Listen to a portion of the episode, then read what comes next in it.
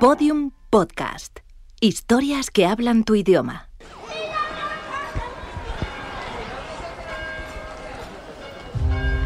El 11 de abril de 2018 se produjo una tormenta solar de clase X9. Fue la más intensa jamás registrada. Dos días después, el 13 de abril, la radiación alcanzó la atmósfera terrestre, inutilizando todos los satélites y gran parte de los sistemas eléctricos. El planeta quedó en completa oscuridad. Este evento fue conocido como el Gran Apagón.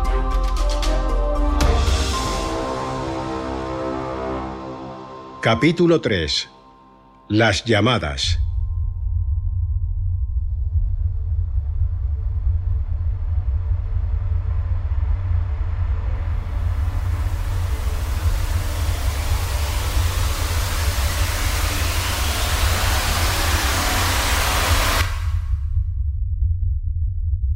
Los efectos de la tormenta geomagnética empezaron a notarse en la Tierra a las 16:46 hora GMT del 13 de abril de 2018. El sistema de posicionamiento global GPS quedó inmediatamente inutilizado. Todas las comunicaciones civiles se vieron afectadas. Los satélites militares siguieron funcionando, pero la carga eléctrica acumulada provocó señales erróneas que les llevaron a iniciar correcciones de trayectoria muchos salieron de su órbita y se perdieron para siempre. En la Tierra, una brusca subida de tensión dañó los transformadores eléctricos, provocando apagones en todas las ciudades de Europa, América del Norte, Asia, buena parte de América del Sur y la mitad norte de África. Los teléfonos dejaron de funcionar, también Internet. Las señales de radio y televisión fueron sepultadas en ruido, y los radares de tierra quedaron inutilizados. Todo ocurrió en ocho minutos. Lo que sigue es la grabación de una llamada realizada al número de emergencias durante aquellos minutos. 112, ¿en qué puedo ayudarle? Hola, mire, le llamo del hospital 12 de octubre. Sí. Nos hemos quedado sin luz, sin corriente. ¿Es trabajadora del hospital? Soy la directora del hospital. Bien, espere un segundo, por favor, no cuelgue.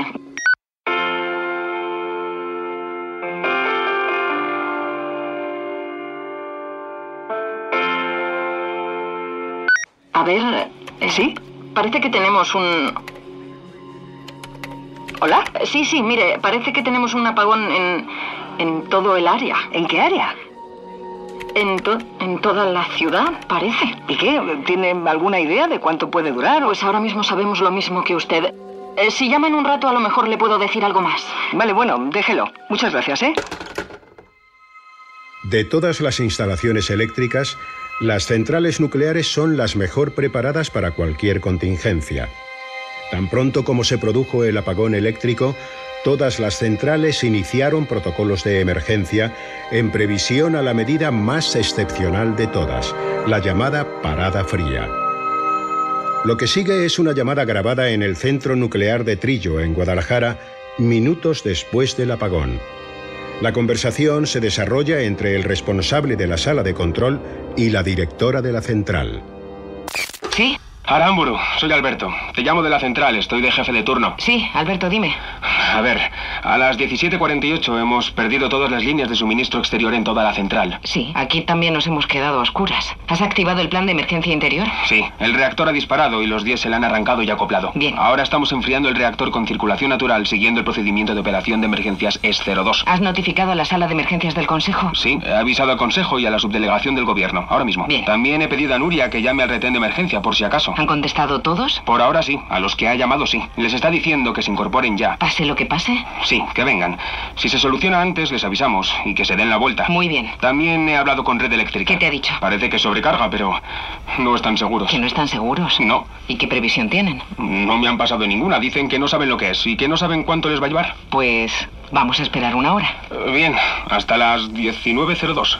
Si en una hora seguimos sin corriente y sin previsión de red eléctrica, valoramos y subimos a la categoría de emergencia. Está bien. Me parece raro que red eléctrica no nos dé una previsión. Es muy raro. A mí no me ha sonado nada bien. ¿Qué te han dicho en la subdelegación del gobierno? Nada, han escuchado, me han pedido que les informemos. cada Alberto, quien- espera, me llaman por la otra línea. Vale. es la unidad militar de emergencias. ¿Los militares? Oye, te llamo ahora. Perfecto. ¿Qué coño está pasando? En el momento del apagón global, 10.526 aviones estaban en el aire. La mayor parte de ellos perdieron súbitamente el contacto con la torre de control. Muchos, además, sufrieron fallos eléctricos provocados por la onda geomagnética. Trece aviones se estrellaron en apenas dos horas. 1.256 personas fallecieron. La siguiente grabación procede de la caja negra de uno de los aviones siniestrados. ¿Qué vas a hacer en Buenos Aires? ¿Tienes planes? Dormir. Si puedo, 12 horas seguidas. Hombre, ya dormirás cuando vuelvas a casa. ¿Sal a bailar o algo? No, necesito descansar. Llevo una semana durmiendo fatal. Igual quedo cansado en la mañana un rato. Entonces mucho no vas a dormir. Igual no puedes pasar como horas de vuelo. ¿eh? No seas malo. ¿Qué es eso? El piloto automático. Pasa a manual. Está fallando todo. Paso a manual. Estamos sin pantalla multifunción y parece que también está fallando el E ECAM. ¿Estamos sin E ICAM? Lo reinicio. No me jodas. A ver, reiniciando. Ponme con control. Abierto. ¿Qué es eso? Es que, Ahí arriba en el cielo es como una aurora. ¿cómo va a haber una aurora en mitad del Atlántico y de día? ¿Hay auroras de día? ¿Qué es si no? No lo sé. No lo sé. ¿Habéis visto eso? Sí. ¿Es una aurora boreal? Sandra, no es buen momento. ¿Qué pasa?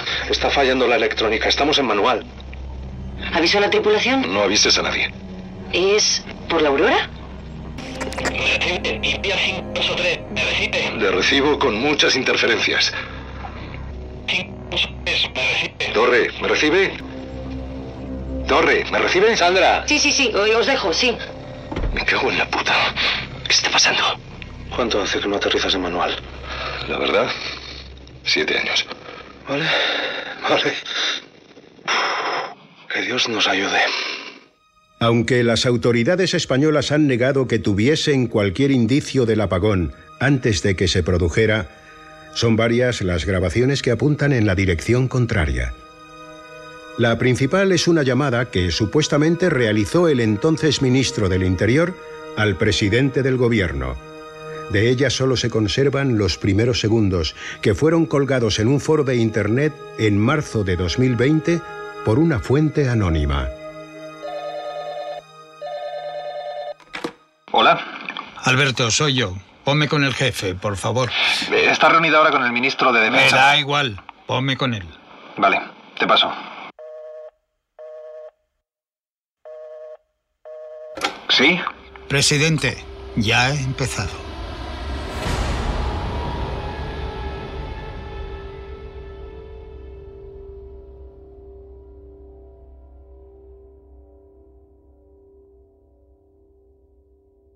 En el próximo capítulo, Me llamo Daniel. Yo, Mara, Mara, hola. llevo toda la noche intentando que funcione el trasto este. Ayer hablé con un militar, por aquí, por la radio. Ah. Al parecer están repartiendo paquetes con agua y comida y pilas y no sé qué carajo más. Daniel, Ah. Sí, dime. oye, se acerca un camión. Deben ser militares, voy a salir. Sí, ¿cómo lo sabes? ¿Cómo sabes que son militares? Me desconecto, ¿vale? Vale, no, espera. Me voy a quedar aquí, ¿eh? Me voy a quedar aquí en la radio, después de que hables con ellos. ¿Qué te dijo? ¿Para qué quería la dirección? Me dijo que, que nos iba a traer comida y pilas. ¡Shiana! Que sí, vale. Sí.